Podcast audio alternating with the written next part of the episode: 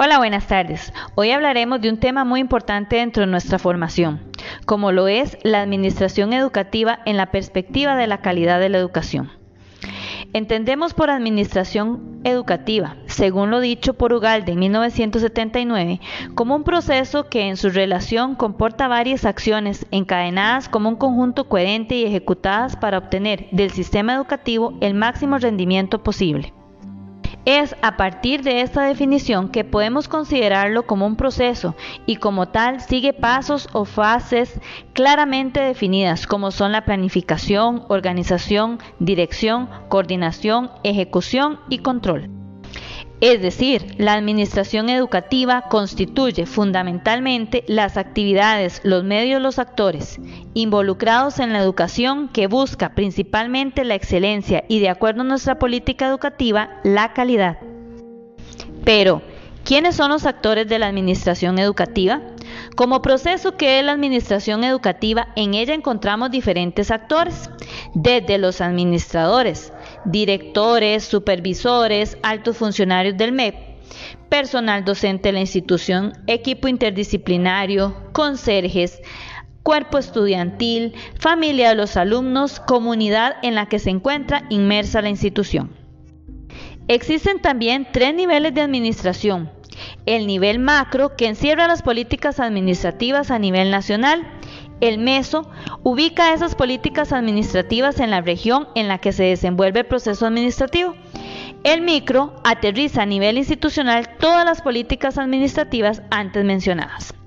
La función básica de la supervisión es el mejoramiento de la situación de aprendizaje de los niños, adolescentes y jóvenes. Es una actividad de servicio que existe para ayudar a los docentes en el desempeño de su labor.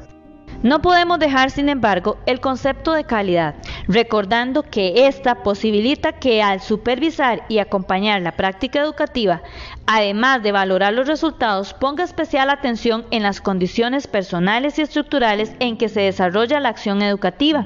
A su vez, ayuda a que el mismo sea oportuno, efectivo e innovador. Es importante mencionar que la gestión escolar es un proceso mediante el cual se motiva a participar responsable y conscientemente a los principales implicados en la labor educativa, para tomar decisiones que incidan positivamente en la calidad de los servicios que la institución ofrece.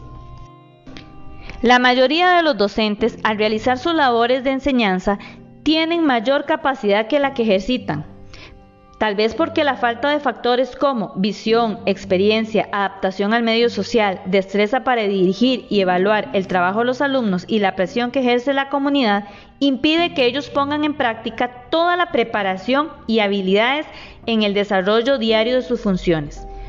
Una alternativa para el mejoramiento de sus actividades es la supervisión docente. La función de la supervisión docente es ayudar a los maestros a que utilicen su máxima potencialidad. Todos los trabajadores de la educación tienen necesidad en una u otra forma de recibir ayuda técnica, oportuna y científicamente proporcionada.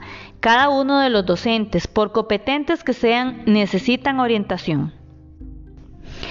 Cuando el principal objetivo de la supervisión es estimular el progreso profesional de los responsables de la educación, esto garantiza por sí solo la necesidad constante de la supervisión, pues el campo del conocimiento humano no tiene límites y el maestro puede prepararse para ser cada día mejor, favoreciendo con ella el mejoramiento de la educación y de la sociedad en general, ya que el proceso educativo no puede quedarse librado a su suerte y a la expectativa de si resulta o no por lo que es también responsabilidad de la supervisión en general y del supervisor en particular comprometerse a ayudar apoyar al maestro para alcanzar el mejoramiento del proceso enseñanza-aprendizaje, contribuyendo así al logro del compromiso de la excelencia y calidad educativa que se exige a todos los niveles. Existen, por supuesto, limitaciones en esta labor, estructurales, de naturaleza pedagógica e institucional, económica, así como financiera en relación con su entorno.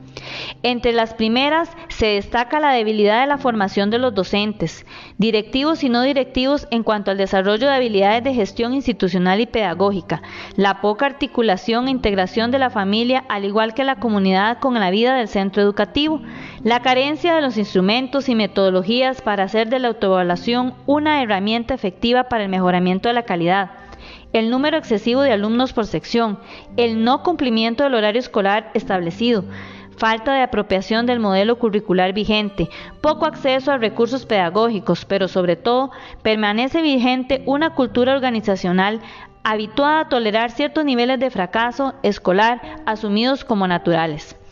La limitación de recursos financieros que llegan finalmente a los centros educativos también impacta en la calidad del servicio educativo que se ofrece. Sin embargo, el administrador de un centro educativo debe considerar al llegar a liderar una institución todos esos factores, formular un plan de trabajo anual que contribuyan a ir fortaleciendo las debilidades de, como anteriormente mencioné, pueden presentarse, ya que de eso depende el alcanzar la calidad a nivel país que se pretende. Es definitivo que no vivimos en un país con igualdad educativa, social, económica, y pretenderlo es una utopía cuando ni siquiera los países más desarrollados lo han logrado en un 100%. Hay que tener claro que lo pretendido en la política educativa es que cada centro educativo, desde su realidad, con los recursos disponibles, brinde el servicio que los niños, jóvenes, adolescentes y adultos merecen. Los administradores educativos desde cualquier nivel, micro, meso o macro, representan el cuerpo educativo nacional. Por lo tanto, deben constituir un sistema de engranaje que gestionen acciones que potencialicen el desarrollo de una educación que responda a las necesidades del nuevo ciclo.